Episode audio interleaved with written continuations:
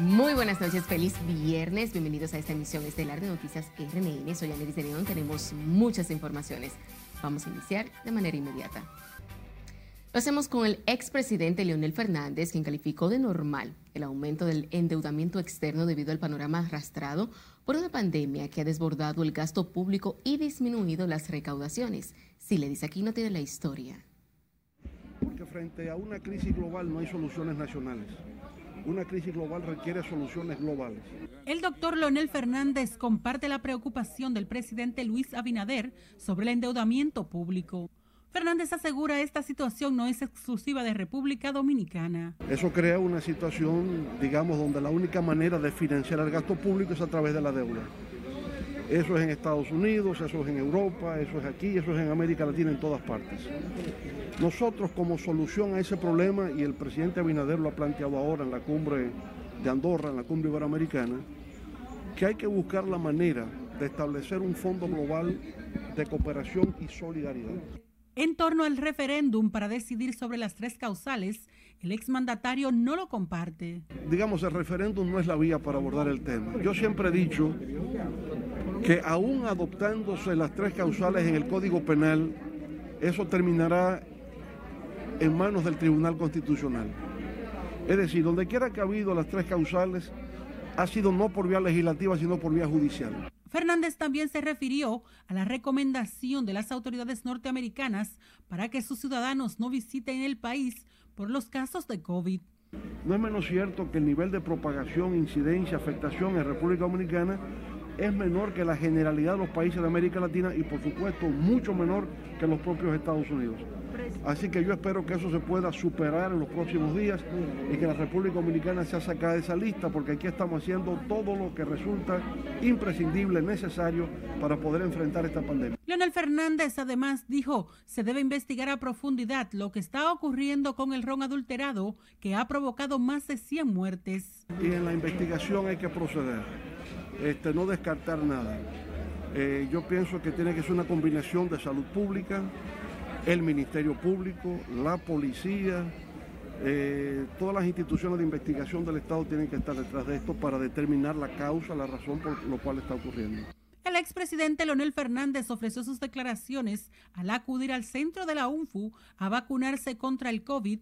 Fue preparado con un t-shirt para facilitar la inoculación en su primera dosis. Sila Disaquino, RNN. Y sepa que el gobierno respondió hoy a la alerta emitida por Estados Unidos para que sus ciudadanos se abstengan de viajar al país alegando altos contagios por el COVID-19, mientras que el ministro de Turismo David Collado junto al embajador de Alemania daba a conocer la eliminación de las restricciones que mantenían esa nación europea. Nuestro compañero Jesús Camilo está en directo con nosotros y nos amplía. Pasamos contigo, buenas noches.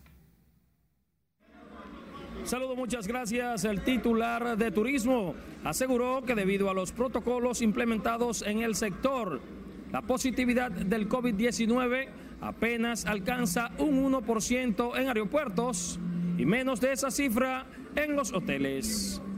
Creciendo de una manera fuerte, sostenida y estable. El ministro de Turismo indicó que la disposición del gobierno estadounidense no ha impactado al sector ya que la medida no está dirigida exclusivamente a la República Dominicana. Nosotros éramos número 3 en el Departamento de Estado, pero éramos número 4 en la CDC. Y Estados Unidos lo que hizo fue que a 80 países, el 80% de los países, homologó la cifra con la CDC. Y por eso, como estábamos 4, 4 eh, en CDC y 3 en el Departamento de Estado, se homologó a 4. Pero no fue a la República Dominicana, fue a 80 países. Aseguró que a partir de la reapertura del turismo en el país, este renglón viene experimentando un crecimiento de manera sostenida debido a los protocolos sanitarios establecidos para contrarrestar la pandemia. Al día de hoy tenemos 233 mil personas con pasaporte extranjero que han llegado a la República Dominicana. En conversaciones con Expedia en la mañana de hoy, la República Dominicana sigue en el lugar número 5 de búsqueda para reservaciones.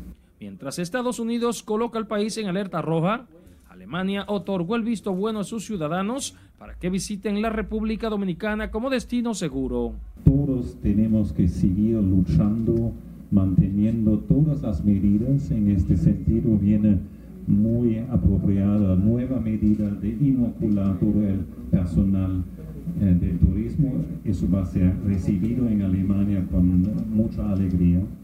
Mientras que la vicepresidenta Raquel Peña informó que a partir de este sábado se vacunará a todo el personal del sector turístico y a los miembros activos de la prensa. Esa medida que hoy pues estamos anunciando para que eh, los ciudadanos alemanes y todos los turistas que entren a la República Dominicana pues puedan contar con esa garantía de que nosotros, si Dios quiere, en el corto plazo podamos decir, David, que tenemos un turismo y centros turísticos COVID free. En la rueda de prensa para ofrecer detalles sobre la decisión de Alemania, estaba presente el canciller Roberto Álvarez. Collado afirmó además que las proyecciones en el sector turismo en la República Dominicana garantizan cerrar el año con números por encima de lo estimado. Es todo lo que tengo hasta el momento. Vuelvo contigo al set de noticias. Te agradecemos, Camilo, por este reporte en directo. A propósito del tema, el expresidente de la Cámara de Diputados, Radamés Camacho, consideró hoy como desproporcionada la recomendación de Estados Unidos a sus ciudadanos para que no viajen a la República Dominicana, argumentando los niveles de contagios con el COVID-19 y la delincuencia. Para el miembro del Comité Político del PLD es injustificada la preocupación de las autoridades estadounidenses a reconocer que a escala regional el país es uno de los que mejor ha enfrentado la pandemia. Estados Unidos debe ocuparse de su situación allá. Aquí no hay tiroteo en las escuelas, aquí no hay armas de fuego en los eventos populares, aquí nosotros vamos a nuestros eventos populares, a veces vamos hasta lo que, que somos figuras, vamos solos y nos llama cualquiera, nos sentamos donde quiera. Esto es un paraíso y por eso nosotros nos sentimos orgullosos como dirigentes políticos porque nosotros hemos construido una democracia que cada vez ha ido más, se ha ido más, se ha ido fortaleciendo mucho más. Para el expresidente de la Cámara de Diputados, Radamés Camacho, en territorio dominicano no existe un clima de inseguridad que represente peligro a la vida de los visitantes extranjeros. En otra información, el presidente de la Cámara de Diputados, Alfredo Pacheco, sugirió al gobierno impulsar un pacto fiscal que garantice los recursos suficientes para que puedan reducir los niveles preocupantes de deuda pública revelado por la Comisión Económica para América Latina y el Caribe. Nelson Mateo nos amplía en la siguiente historia. Es un trabajo duro, amargo, difícil, eh, bastante incómodo, pero será más duro más difícil, más amargo y más incómodo el no hacerlo. Pacheco se refirió al informe de la CEPAL que coloca a la República Dominicana como líder de la región con una deuda pública superior al 16% de su Producto Interno Bruto. Y que yo creo que es un tema al que no le debemos tener miedo. Hay que producir primero el pacto fiscal, que es el que va a dar las líneas generales para entonces trabajar con la reforma fiscal. El vocero peledeísta Gustavo Sánchez cuestionó que en solo ocho meses el gobierno haya tomado más de 8 mil millones de dólares en préstamo y consideró que aunque no quiera tendrá que acudir a los impopulares impuestos. Que el gobierno se revisase la capacidad de endeudamiento que tiene República Dominicana en torno al Producto Interno Bruto que genera. Eh, es preocupante que el gobierno haya sostenido la ejecución del presupuesto solamente en financiamiento. Hay que prepararse para todo y hacer la cosa con prudencia, eh, reducir el gasto hasta donde sea posible y hacer la cosa con prudencia y tratar de que todo lo que genere empleo se pueda eh, realmente aprobar. Este congresista entiende que la CEPAL con su informe contradice al Fondo Monetario, que dijo que en la República Dominicana se ha manejado bien la economía. Siempre el problema económico eh, aquí no ha habido una gran dificultad, una gran explosión social por la estabilidad política que existe. El presidente de la Cámara de Diputados dijo que los informes de la CEPAL deben ser un llamado de atención para que el Consejo Económico y Social sea convocado de inmediato para la creación de un gran pacto fiscal. Nelson Mateo, RNN. La actual crisis económica agravada por el indetenible aumento de la deuda externa podrían conducir a un estallido social, advirtió hoy el secretario general del PLD, Charlie Mariotti. Nuestro compañero José Tomás Paulino nos amplía. Si la crisis económica se agudiza, va a ser inevitable que aparezca en el escenario una crisis social. A Charlie Mariotti le preocupa el persistente encarecimiento de los productos básicos de consumo, el incremento de la deuda externa y otros factores que lesionan la economía. Vienen tiempos difíciles, vienen tiempos de, de tormentas y por eso es importante para la paz social tenemos que andar todos a una y el PLD asumirá su responsabilidad. Ayer el presidente de la República, Luis Abinader, admitió que el endeudamiento externo podría conducir a la insostenibilidad económica y frenar la inversión extranjera.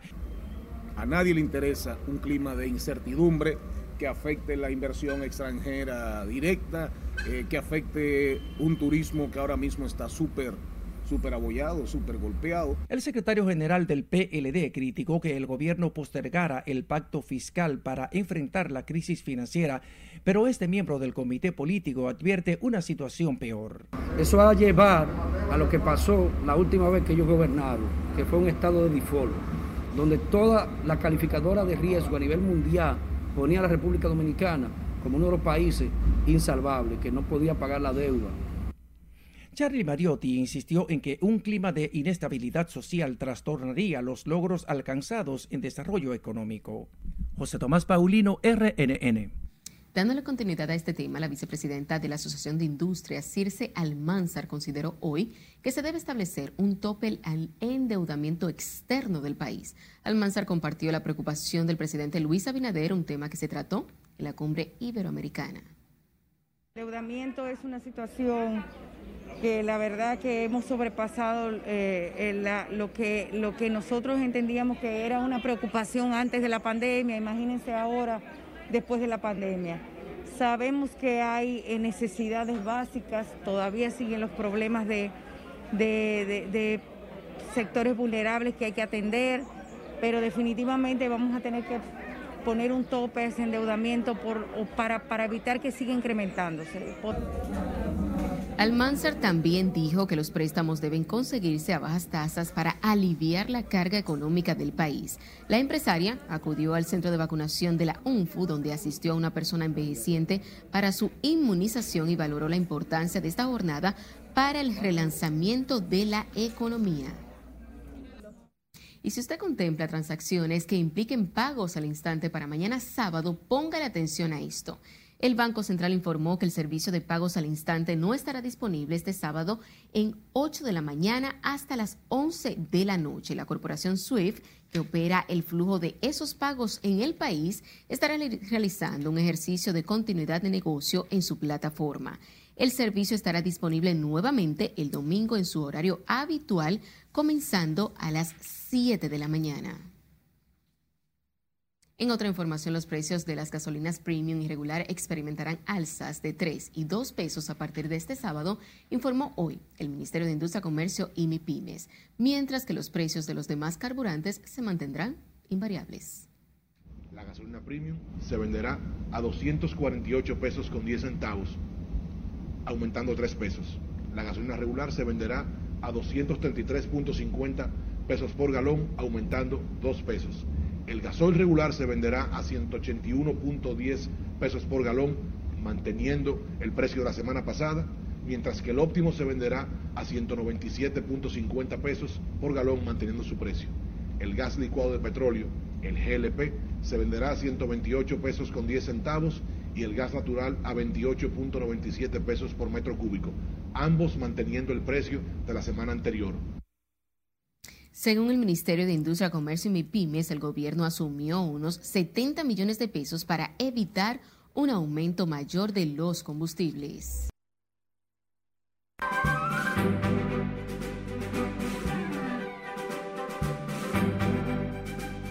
Iniciamos este bloque internacional con la Organización Panamericana de la Salud, quien alertó este viernes sobre el riesgo que representa para la salud el obtener vacunas contra el COVID-19 fuera de los canales oficiales. El organismo regional alertó sobre los peligros de comprar fármacos debido a que se investiga la circulación en varios países de vacunas falsificadas. Miguel Ángel Núñez con el resumen de las internacionales de RNN. Iniciamos con la Organización Panamericana de la Salud que emitió un comunicado en el que alerta sobre la circulación de vacunas contra el COVID-19 falsas. El organismo advirtió a la población que obtener vacunas contra el COVID-19 fuera de los canales oficiales y proveedores certificados representa un riesgo para la salud. Por igual aclaró que solo los circuitos nacionales de inmunización están autorizados a manejar estos productos la OPS hizo la advertencia ante el reconocimiento que hiciera el laboratorio Pfizer de que en México y Colombia circulan vacunas falsificadas. Mientras tanto, Israel no reporta muertes por COVID-19 en medio de un montón de informaciones preocupantes sobre el alarmante aumento de las muertes por la pandemia del COVID-19, el Ministerio de Salud de Israel no reportó este viernes un solo fallecido por la enfermedad. Israel es el país que está llevando a cabo la campaña de vacunación más grande del mundo sobre una base per cápita. No ha registrado nuevas muertes diarias por primera vez desde junio del año 2020. Continuamos en Haití. Tres integrantes del grupo de religiosos secuestrados el pasado 11 de abril en Haití fueron puestos en libertad, según una fuente de la Iglesia Católica. La banda armada conocida como los 400 Mabuso aún mantiene como rehenes a seis personas, entre ellas los dos religiosos franceses que estaban en el grupo. Haití sigue sometido a fuertes presiones por bandas de delincuentes que secuestran, violan y asesinan personas. Seguimos con Japón, que realizará entre el 11 y el 17 de mayo un ejercicio militar conjunto con tropas estadounidenses y francesas en el sureste del país, anunció este viernes el ministro de Defensa Nabuo Kishi. El ejercicio militar se llevará a cabo en un momento en el que Tokio trata de profundizar la cooperación en materia de defensa más allá de Estados Unidos, su aliado clave para contrarrestar la creciente actividad de Pekín en los mares de China Meridional. Y finalmente la Iglesia Católica Española reconoce por primera vez cifras de denuncias de sacerdotes que abusaron sexualmente de menores.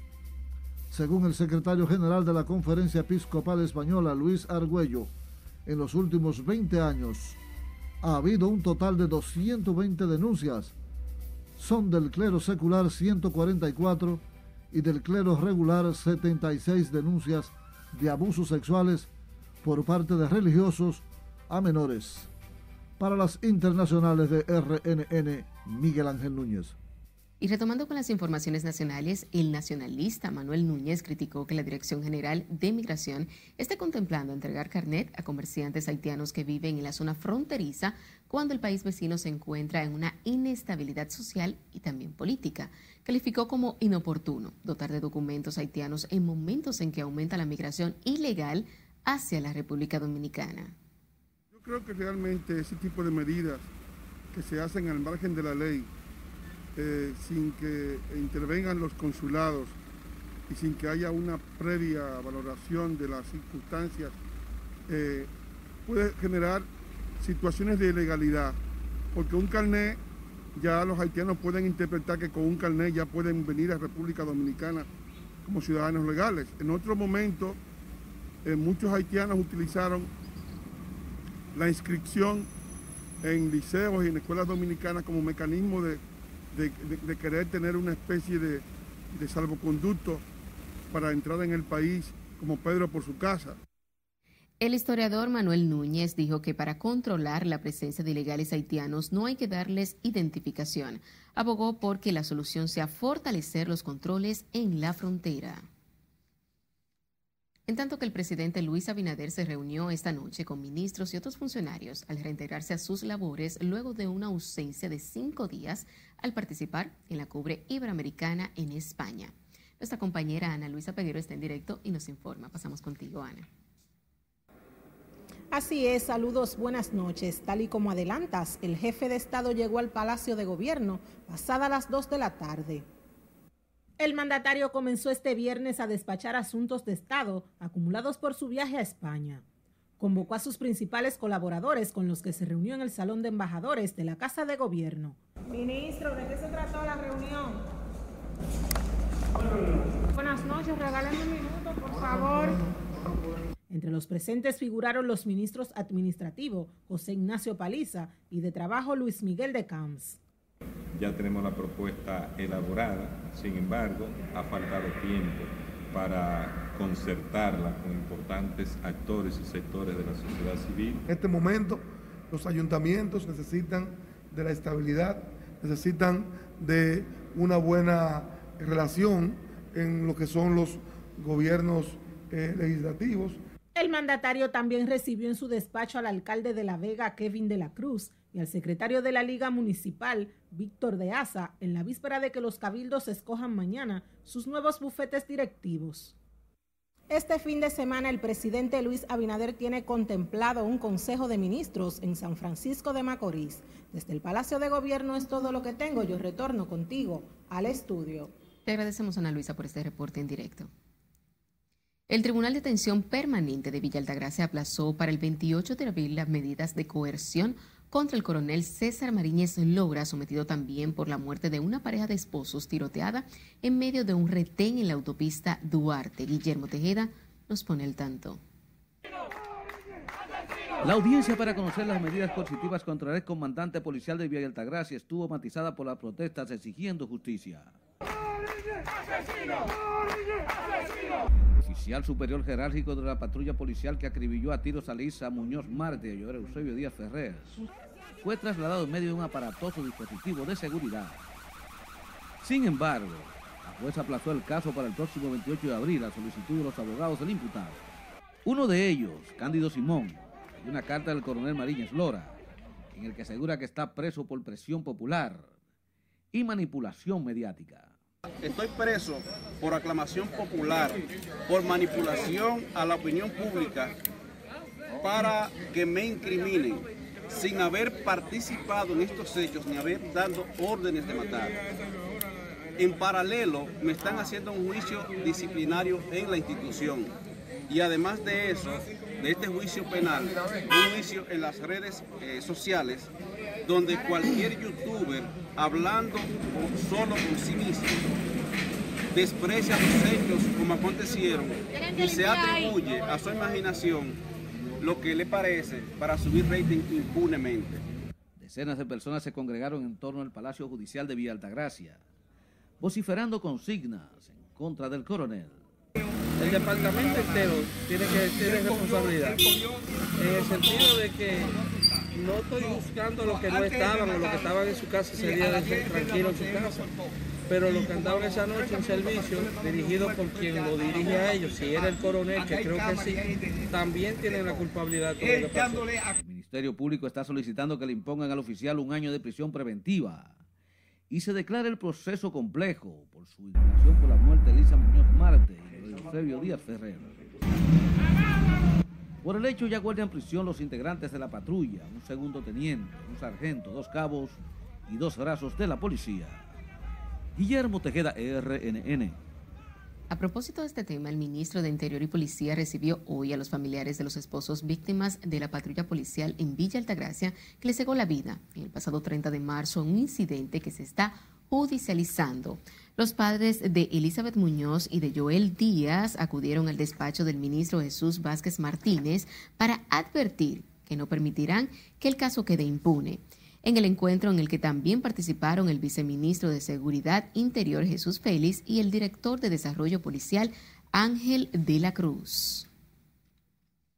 Y sepa que el temor se ha apoderado de los profesores del centro educativo Las Cañitas luego de que dos delincuentes armados irrumpieran al plantel y asaltaran a la directora, profesores, personal administrativo y hasta un miembro de la policía escolar. Mientras, en la barriada reclaman apresar a los asaltantes y piden más protección de las autoridades policiales. Margaret Ramírez tiene los detalles. Pero la mayoría es que vienen a visitar Solo dos policías escolares permanecen hoy en el centro educativo Las Cañitas, luego de que dos antisociales perpetraran un asalto despojando de celulares, lactos y hasta dinero en efectivo al personal docente. La directora, el personal administrativo y los profesores no asistieron al plantel educativo por temor a correr la misma suerte. A pesar de la gravedad de la situación, son pocos los que quieren hablar del hecho porque los delincuentes son del mismo sector. Este es un barrio muy tranquilo. Yo vivo aquí desde, desde el 75. Yo tengo cuarenta y pico de años por aquí. Y a veces vienen delincuentes de otro lado también. Sin embargo, otros piden más acción de las autoridades para dar seguridad y garantía al personal docente. Bueno, la seguridad no está muy buena porque a veces la, la delincuencia, tú no, no caminas muy bien cuando viene a ver o está atracado o está apuñaleado. Y en el momento que uno necesita a la policía, nunca están, nunca aparecen. Cuando uno ya pasa los hechos que han, que han pasado, sea atraco, sea robo. En el sector Las Cañitas, en la parte alta de la capital, el temor es como un denominador de residentes que se sienten desprotegidos. Margaret Ramírez, RNN. Y sepa que por cuarta ocasión volvió a ser aplazada la audiencia preliminar que se le sigue a los imputados por el atentado contra el ex pelotero David Ortiz. El juez del segundo juzgado de la instrucción de Santo Domingo, Máximo Castelar Sent, adoptó la decisión ante la ausencia del imputado José Eduardo Ciprián, quien debido, debió ser trasladado a un centro de salud por problemas de salud porque son muchos imputados, son alrededor de 10 imputados y eh, es una situación eh, a veces difícil para poder juntarlos a todos en el mismo salón de audiencia y también para poder cumplir con todas las notificaciones a todos los abogados, siendo que hay imputados que tienen hasta dos defensas. Entonces, para poder cubrir todos los derechos y poder preservar, perdón, todos los derechos que tienen las partes, en ocasiones se hace necesario ese tipo de aplazamiento. El juez del segundo juzgado de la instrucción de Santo Domingo reenvió la audiencia para el próximo 7 de mayo. En febrero, la Fiscalía de Santo Domingo Este presentó formal acusación contra los implicados en el atentado en el que el Big Papi resultó herido de un balazo por la espalda, hecho ocurrido el 9 de febrero del año 2019. Y seguimos hablando de justicia porque el exdirector de la Oficina para el Reordenamiento del Transporte OPRED de Andino Peña volvió a ser interrogado por la Procuraduría Especializada de Persecución de la Corrupción Administrativa, PETCA, por quinta ocasión. El exfuncionario responsable de la construcción del metro y las más importantes infraestructuras viales en la capital acudió junto a sus abogados a responder los interrogatorios de los fiscales en la sede de la Procuraduría. Realmente eh, a veces es así, ¿no? Pero, insisto, vendremos las veces que sea necesario para que eh, eh, el, ingeniero pueda, pues, rendir cuentas ante el Ministerio Público. Las investigaciones sobre una gestión es algo enteramente normal ya en una, en una democracia sólida. Y el ingeniero de Andino Peña ha dicho que está a disposición de las autoridades para responder cualquier inquietud sobre su paso por la administración pública. A pesar de sus conocidos problemas de salud, el exdirector de OPRED no ha faltado a ninguno de los cinco citatorios que le han hecho la Procuraduría Anticorrupción. La Oficina de Atención Permanente de San Pedro de Macorís dictó medida de coerción contra un sacerdote de la iglesia anglicana y su hijo por presunto abuso sexual contra una nieta de tres años. Los imputados son Jen Neftalí de Siri, reverendo de la Iglesia Episcopado Dominicano, y su hijo, de acuerdo con una tía materna de la menor, el hecho ocurrió el pasado 6 de abril cuando la madre de la niña la dejó bajo el cuidado de su familia. Las autoridades también acusan a la abuela paterna de la menor, a quien acusan de ser negligente en el cuidado de esta niña.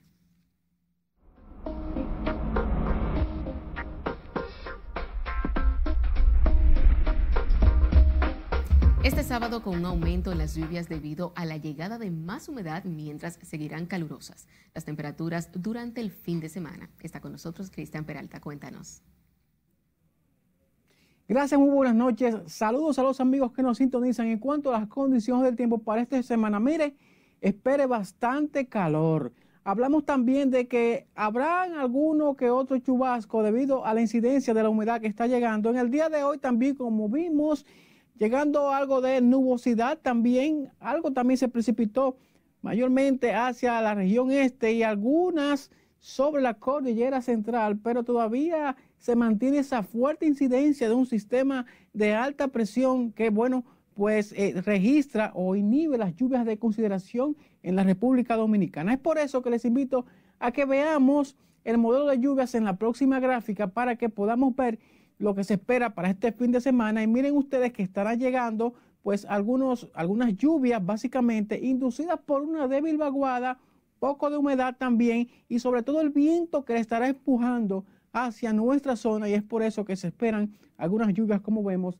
hacia el nordeste, en el caso de María Trinidad Sánchez, también Samaná y en el caso del este, las provincias de La Altagracia, parte de Atomayor e incluso el Cebo. Y por supuesto aquí en Santo Domingo no se descarta que ya entrando la tarde pues se registre alguna que otra lluvia, pero muy pasajera. Mientras tanto, hablemos acerca de las temperaturas, como les decía, porque miren, temperaturas bien elevadas, 30 grados Celsius en Santo Domingo, 33 en Monte Plata, Santiago de los Caballeros con 34, 33 hacia Castañuelas en Montecristi, por supuesto que esa sensación de calor va a ser eh, terrible porque estarán subiendo 2 y 3 grados más. Por ejemplo, aunque esté registrándose esos 30 grados en el caso de Santo Domingo, pudiera estarse sintiendo entre los 33 e incluso en algunos puntos 35 grados Celsius. Pero hablemos acerca del oleaje porque habrá bastante calor,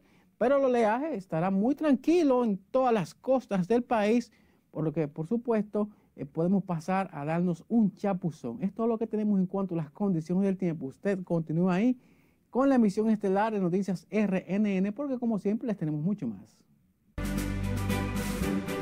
No cambie de canal porque en un instante el impulso de la vacunación contra el COVID-19 mientras Educación evalúa la marcha de la pandemia para incorporar más municipios al programa de educación semipresencial. Todo esto y más cuando regresemos, siga con RNN, emisión estelar.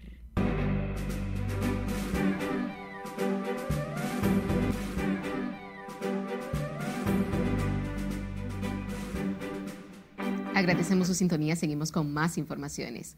Una mayor afluencia de personas acudió este viernes a los centros de vacunación contra el COVID-19 en la capital al ampliarse la cobertura hasta la población de 65 años en adelante. Si le dice aquí no tiene la historia. Excelente porque así nos vamos a inmunizar y el país puede salir más rápido hacia adelante. Con pies y rostros cansados, pero con el aliento de salir del peligro del COVID, continúan llegando a los centros de vacunación personas envejecientes. Hoy fueron vacunados los de 65 años en adelante y los acompañantes de mayores de 75 años. No, aquí para vacunarnos. Eh, eh, dijeron ayer que era de 65, ahora dijeron que es de 60, yo tengo 61 y voy para allá. Me voy a vacunar. De todas las dosis, de todo el que venga. Nosotros tenemos vacunas para toda persona que venga a, aquí a la UFO o a cualquiera de los dos, de todos los centros que tenemos. ¿Cómo, va viendo el proceso? Bueno, ustedes lo están viendo, hay mucha gente. Eh, nosotros invitamos a la ciudadanía y a todo aquel que tenga sobre los 65 años a vacunarse. Zoraida Polanco es diabética. Ella y su esposo Ramón Cedeño sintieron un alivio al recibir la vacuna COVID. Tenemos que vacunarnos porque tenemos que luchar, ¿verdad? Para seguir adelante y para no contagiar y no contagiarnos. La vida es muy buena. Ya después que comenzó va avanzando bastante rápido, eh, así que vemos que todo está muy bien organizado. Hay un personal que controla a los vivos que quieren pasar el por delante, pero estamos satisfechos con la organización.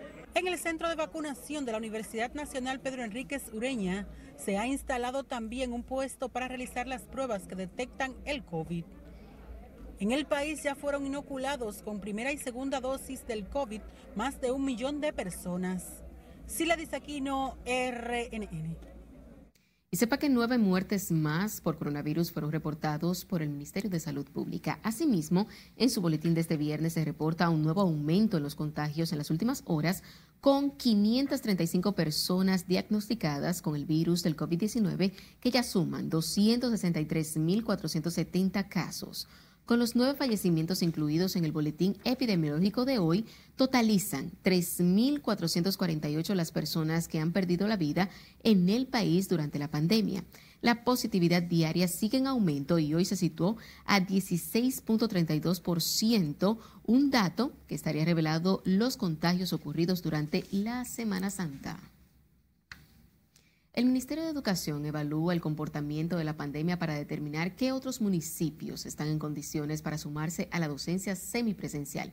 Asimismo, lo informó este viernes el ministro Roberto Fulcar, quien dijo que con ese objetivo se sigue aplicando la segunda dosis de la vacuna contra el COVID-19 al personal docente.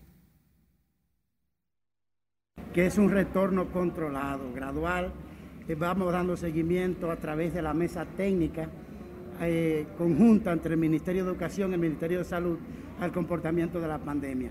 Ya estamos eh, eh, trabajando en el día de hoy viernes para entre hoy y el lunes hacer una revisión del mapa del COVID para ver cuáles nuevos municipios podemos incluir o si hay un municipio donde haya crecido la pandemia que tengamos que excluirlo. El ministro de Educación ofreció estas declaraciones previa a presentarse la cátedra ciudadana que busca incentivar la lectura en el país, esto a propósito de conmemorarse este viernes el Día Internacional del Libro. Y sepa que las autoridades han arreciado el desmantelamiento de fábricas clandestinas de ron, mientras aumentan también las muertes por intoxicación alcohólica, que suman más de un centenar. Guillermo Tejeda nos amplía. La destilería más grande de manera clandestina que está operando. Las acciones se han redoblado en todo el país con allanamientos que han permitido sacar a flote una realidad con muchas complicidades, que ha costado la muerte de decenas de personas. Utilizando procesos químicos para adelantar la fermentación del alcohol. Ha llamado la atención esta fábrica ubicada en el municipio de Guerra, donde se estaba adulterando ron en grandes proporciones. Hemos encontrado varios sacos de urea, un abono químico que, se, produce nitrógeno que acelera la fermentación de la, de la melaza. Aquí tenemos una caldera industrial que también es utilizada en el proceso de elaboración del alcohol. Para algunos era una empresa informal, pero la intervención de las autoridades permitió establecer la magnitud de la ilegalidad. Esta planta tenía capacidad de generar mil litros diarios de alcohol adulterado. Es la mayor fábrica para preparar las bebidas ilegales, que se envasan en botellas con etiquetado de las más tradicionales licoreras del país, que se han desmantelado hasta el momento, con sistema de destilado y tinacos con capacidad para preparar hasta 2.500 galones de rol con metanol, para lo que había dos tanques del producto tóxico. Los cuales están fermentando el eh, alcohol en su interior. Están todos llenos. Hasta el momento no se ha informado quién es el propietario de esta gran industria de la muerte, que tenía varios años operando en la zona de guerra. Guillermo Tejeda, RNN. Lamentablemente, un capitán retirado de la Policía Nacional fue asesinado este viernes en medio de una discusión por un parqueo frente a su residencia en la urbanización de Espradel de La Vega. El oficial retirado, identificado como Alexis Hierro Mejía, fue alcanzado por varios disparos que le hicieron uno de dos de los hombres que ocupaban una jipeta. Testigos del trágico suceso narraron que el ex oficial de la policía le llamó la atención a los desconocidos porque le estacionaron el vehículo en la puerta de su vivienda.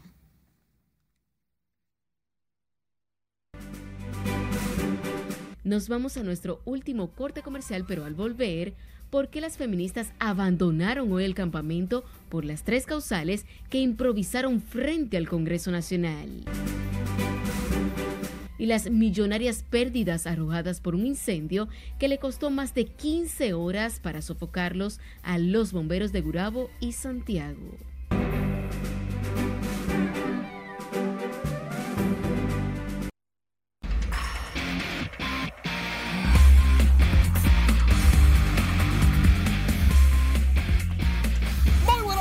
Iniciamos la entrega deportiva localmente, levantando pesas, porque la poderosa Crismeri Santana logró dos medallas de oro y una de plata en la categoría de 81 kilogramos, 87 kilogramos. Ella implantó además récord panamericano en arranque, no mentira, en envión 115. ¡Wow! cuánto poderío. Mírenlo ahí, nuevo récord de 115 kilos. La señorita de 26 años regresa de una lesión y se perfila, bueno, medallista, hasta donde ella quiera llegar. Por otro lado, el director de la WERS dice que el CODIA trabaja a favor del Estado y del pueblo dominicano. Lo dijo en el marco del primer Picasso en el complejo deportivo del CODIA, donde se le va a hacer un trabajo para electrificarlo completo y así poder jugar de noche. Una instalación deportiva que no tiene luz para jugar de noche con estos calores. Entonces está como a medias. Qué bueno que tanto Francisco Marte como el ingeniero Elvis Vázquez se han puesto de acuerdo, incluso hasta trataron los temas de deudas, que es importante es deudas que le tienen a los ingenieros y bueno, ¿qué? Ramón Laureano de las grandes ligas conectó cuadrangular, la mandó el morro de Montecristi fue su segundo de la campaña la victoria de los Atléticos de Oakland 3 por 1 ante los Orioles de Baltimore. Laureano ya tiene dos cuadrangulares en esta campaña del 2021. Por otro lado, Jacob de Grum, el lanzador estelar de los Metros de Nueva York, le ganó 6 por 0 a los Nacionales de Washington. Implantó un récord de 50 ponches en los primeros cuatro juegos, comenzando temporada y 15 en esta ocasión. ¿Ustedes saben para qué? Para un récord personal. Por otro lado, Tyler Glasnow de los Reyes de Tampa Bay ponchó a cuatro en un mismo episodio y permitió cuatro carreras. Apenas el segundo lanzador que hace eso en la historia de las grandes ligas. El primero en el 1902, hace más de 100 años. Tyler Glasnow, cuatro ponches, o sea, cuatro outs en vez de tres. Contreras, Wilson Contreras de los Cachorros de Chicago, ha recibido 19 pelotazos desde el 2020 hasta la fecha. Ramón Laureano, el dominicano, es el segundo con esta estadística dolorosa, con 15 pelotazos en menos de 80 juegos. Tienen un imán para los pelotazos. Russell Westbrook de los Wizards de Washington es el único jugador en la historia de la NBA que tiene triple doble frente a los 30 equipos actuantes en la liga. O sea, en tres encasillados ofensivos pasa de 10. Russell Westbrook, el único en la historia. Eso fue luego del triple doble reciente contra el Thunder de Oklahoma City, su ex equipo. Andrew Wiggins se convirtió en el primer nacido en Canadá con 10 mil puntos o más en la NBA. Andrew Wiggins de los Golden State Warriors y en la NFL, oigan esto. El esquinero de los Pittsburgh Steelers, Justin Lane, fue arrestado bajo sospecha de delito de transporte de un arma de fuego dentro de un vehículo. Lo detuvieron porque se pasó de 60 kilómetros por hora a 80 kilómetros por hora y cuando lo detienen por exceso de velocidad, primero, su licencia estaba vencida. Y segundo, había tomado. Y tercero, tenía un arma dentro del vehículo. Lo arrestaron al final por muchas cosas, menos por lo que lo agarraron. Siento como que fue un día de mala suerte para él. Pero, pero si, si tú sabes cómo la cosa, ¿a qué sale así? ¿Pero a qué sales? Muchísimas gracias. Feliz fin de semana. Igualmente. Continuando con las informaciones, las activistas de las tres causales del aborto abandonaron el controversial campamento frente al Congreso Nacional para concentrar a sus tropas en los alrededores del Palacio Nacional. Explicaron que al Congreso retornarán el martes próximo cuando reinicien los debates del Código Penal. Nuestra compañera Ana Luisa Peguero nos amplía. Las activistas explicaron que su misión era vigilar la lectura del informe disidente y el de la Comisión de Justicia en la Cámara de Diputados. Indicaron que volverán a los predios legislativos la semana próxima. Primero el, miércoles hubo una paralización de las sesiones y luego el jueves pues el, el Congreso determinó que aplazaba las sesiones del debate hasta el martes. Las feministas también saludaron los pronunciamientos de la Human Rights Watch, identificándose con la legalización del aborto en el país. Nos satisface como campamento y como coalición que las organizaciones y las instituciones internacionales reclamen ese derecho, porque a nivel nacional aquí no se respetan los derechos de las mujeres. Vemos de suma importancia que en el ámbito de derechos humanos a nivel mundial también apoyen, porque el derecho de una persona es suficiente en términos de derechos humanos para garantizar los derechos. Este viernes las activistas de los grupos pro aborto reabrieron nuevas carpas para albergar a sus compañeras que se habían desplazado hacia el Congreso Nacional. Ana Luisa Peguero, RNN. Este viernes se vio un mayor movimiento en los negocios de expendios de bebidas y los parques con el nuevo toque de queda hasta las 10 de la noche y libre tránsito hasta las 12. Nuestro compañero Juan Francisco Herrera está en directo en el cruce de Manu Guayabo y nos tiene los detalles. Pasamos contigo, Juan. Gracias, buenas noches. Los propietarios de bares y discotecas saludaron la medida de aperturar el toque de queda, lo que le da mayor oportunidad para vender. Realmente es un respiro para los comerciantes.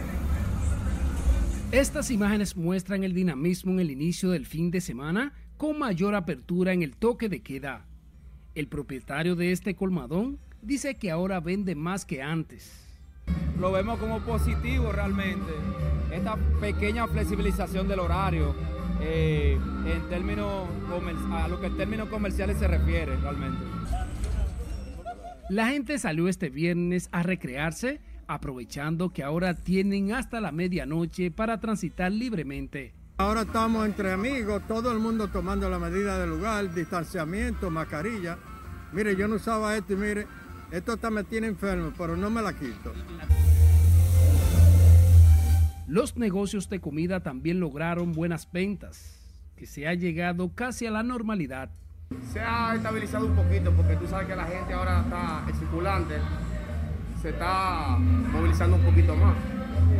Y a través de eso, nosotros los pequeños empresarios que tenemos negocios como bebida y comida, se está viendo un poquito más movimiento. Lo he visto un poco mejor, ya las personas están circulando un poco más, la venta está mejorando, ya hay más público y esperemos que siga así, que vaya avanzando, que siga, que se ponga como era antes. Los negocios y los parques estaban abarrotados y el tránsito más fluido en avenidas de la capital y el Gran Santo Domingo. El país avanza hacia una normalización ante la nueva flexibilización del toque de queda. Con el nuevo toque de queda, los negocios de expendio de bebida tienen hasta las 10 de la noche y libre tránsito hasta las 12. Vuelvo contigo al estudio. Te agradecemos, Juan, por este reporte en directo. Ahora nos vamos al norte, específicamente a Santiago, donde los bomberos lograron sofocar por completo un fuego que afectó dos naves en la zona franca de Gurabo y un taller de ebanistería. El siniestro se prolongó por más de 12 horas y ante la propagación de las llamas los bomberos tuvieron que ser auxiliados por unidades de otros municipios. De acuerdo a propietarios de los negocios afectados, las pérdidas por el fuego superan los 15 millones de pesos. Los bomberos de Santiago realizan una investigación, aunque manejan la hipótesis de que el fuego pudo ser producido por un cortocircuito. Y sepa que en ocasión de conmemorarse este sábado el 56 aniversario de la Revolución de Abril, constitucionalistas destacan que el acontecimiento constituye el cimiento de la democracia en la República Dominicana. Nuestro compañero Jesús Camilo trabajó el tema y nos amplía en el siguiente reporte. Se trata de una fecha histórica que tiene entre sus principales protagonistas el coronel Francisco Alberto Camaño, presidente en armas en el país. Para el excombatiente constitucionalista Andrés Fortunato, la guerra de abril sentó las bases de la institucionalidad en la República Dominicana. La revolución constitucionalista ha sido la puerta de la democracia, por cuanto después del 1965 a la fecha no ha habido un solo golpe de Estado, lo que no había ocurrido de 1844 a 1965 en 121 años. Solamente tres gobiernos cumplieron el periodo para el cual fueron electos. El gobierno revolucionario se estableció en este edificio en la zona colonial. La guerra restauradora produjo también el rescate de la independencia nacional. A 56 años de este acontecimiento histórico, muchas reflexiones. Fue patriota que ya eso no existe. Son gente valiente, sobre todo son patriotas que ya ahora mismo, mismo no hay. Ahora que hay delincuentes, que la gente que sube político a robar. Que yo estuve en todo la guerra entera, desde que comenzó hasta que terminó, cuando metrallaron los estudiantes, que ya no estaba en la cuestión de la guerra, porque lo último de la guerra fue lo, lo, lo, Hotel Matún. Tras el levantamiento para reponer al gobierno constitucional del profesor Juan Bosch, el país fue ocupado por tropas norteamericanas cuatro días después. Pero los dominicanos habían enviado su mensaje de defensa de la soberanía y el deseo de vivir en democracia. Jesús Camilo, RNN.